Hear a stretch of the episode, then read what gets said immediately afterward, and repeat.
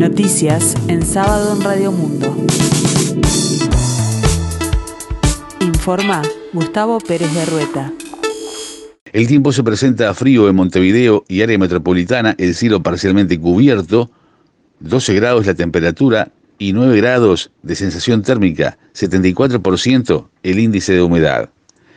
El Frente Amplio considera insuficientes las medidas que decidió continuar el gobierno e insiste con reducir radicalmente la movilidad. Es totalmente insuficiente continuar hasta el 6 de junio las medidas vigentes para paliar el avance de la pandemia, como resolvió Presidencia, consideró la diputada y ex subsecretaria del Ministerio de Salud Pública, Cristina Lustenberg, que integra la Comisión de Salud Pública y Asistencia Social de la Cámara Baja. La legisladora reivindicó la necesidad planteada por la oposición desde el inicio de la pandemia de adoptar medidas radicales de restricción de la movilidad en la última línea de lo planteado por los asesores del Frente Amplio en materia de salud en una carta que enviaron al presidente de la fuerza política. El ex subsecretario de Salud y actual asesor del Frente Amplio, Miguel Fernández Galeano, opinó que es imprescindible extender las medidas, pero insuficiente. Sería absolutamente inconveniente, y no hago demagogia, aclaró eh, en abrir la educación, pero hay que hacer que la educación no siga siendo lo único cerrado, hay que cerrar todo. No está mal no abrir la educación, pero está bien de verdad, si se hace todo, reflexionó Miguel Fernández Galeano en diálogo con La Diaria. La embajadora de Palestina en Montevideo, Nadia Rashid, aseguró que su país se sorprendió con la votación de Uruguay en la ONU en contra de investigar a Israel en el marco del último enfrentamiento bélico con Hamas en la franja de Gaza. Muy sorprendidos al saber que Uruguay ha votado que no, porque siempre Uruguay ha estado del lado de la justicia y de los derechos humanos, pero un voto no cambia nuestra posición, seguimos siendo amigos de Uruguay, dijo Rashid en rueda de prensa. La diplomática visitó la Comisión de Asuntos Internacionales de Diputados para trasladar la posición de Palestina sobre el conflicto armado con Israel.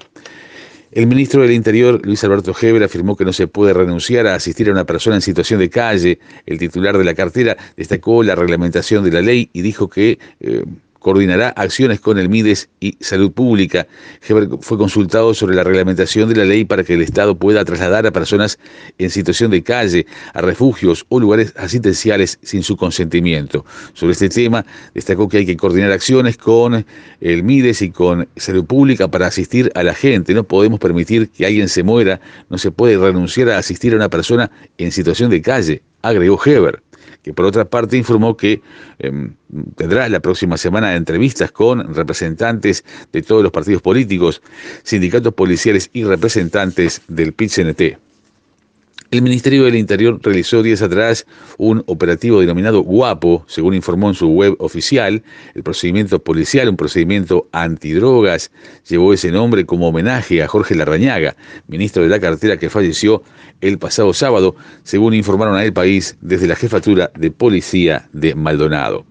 En los últimos seis meses el precio de la carne aumentó más de un 20% y en la Unión de Vendedores de Carne estiman que seguirá aumentando por el incremento de las exportaciones a China y por la falta de ganado preparado para la faena, dijo Alfonso Fontenla, presidente de la gremial empresarial. Precisamente este sábado se celebra el Día Nacional de la Carne en Uruguay fue aprobada una auditoría para tener una opinión neutra sobre el diferendo por el uso de los muelles públicos en el puerto de Montevideo.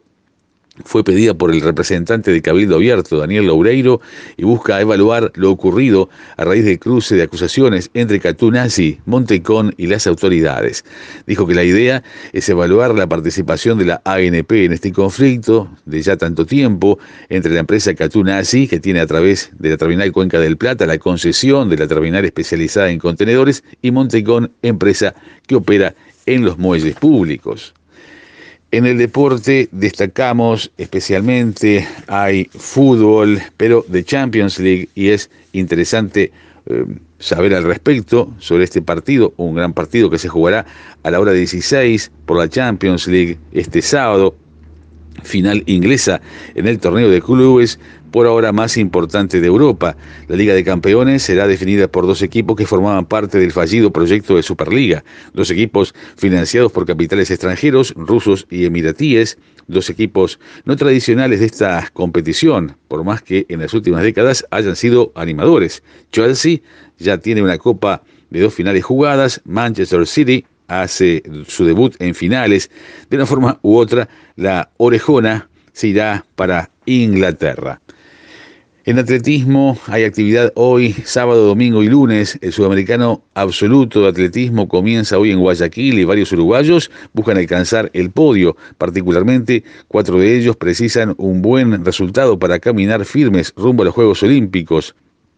Emiliano Laza va a actuar, va a, a tener su competencia a las 11 horas 5 minutos. María Pía Fernández hoy a las 19.30 horas, Santiago Catrofe a las 19.45 y Débora Rodríguez será el domingo a las 18.30 horas. Un evento que puede verse a través de Facebook Live eh, en el perfil de la Federación Ecuatoriana de Atletismo. Habrá resultados en vivo en la web de Atletismo sudamericano. Y la selección uruguaya de básquetbol afrontará el próximo 29 de junio y 1 de julio los primeros duelos en el preolímpico con la intención de ganarse un lugar en los Juegos Olímpicos de Tokio.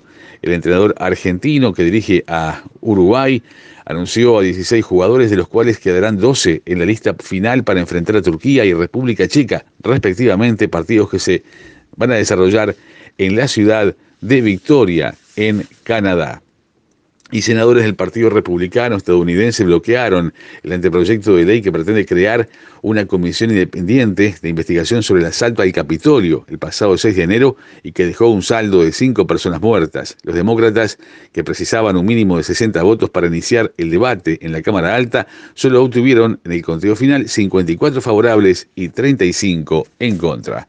El tiempo continúa frío aquí en el sur y área metropolitana. 12 grados la temperatura, una sensación térmica de 9 para el resto de la jornada, nuboso, periodos de cubierto, probables precipitaciones. Para este domingo, una mínima de 4 grados y una máxima de 15. Algo nuboso y nuboso, periodos de claro, probables heladas agrometeorológicas.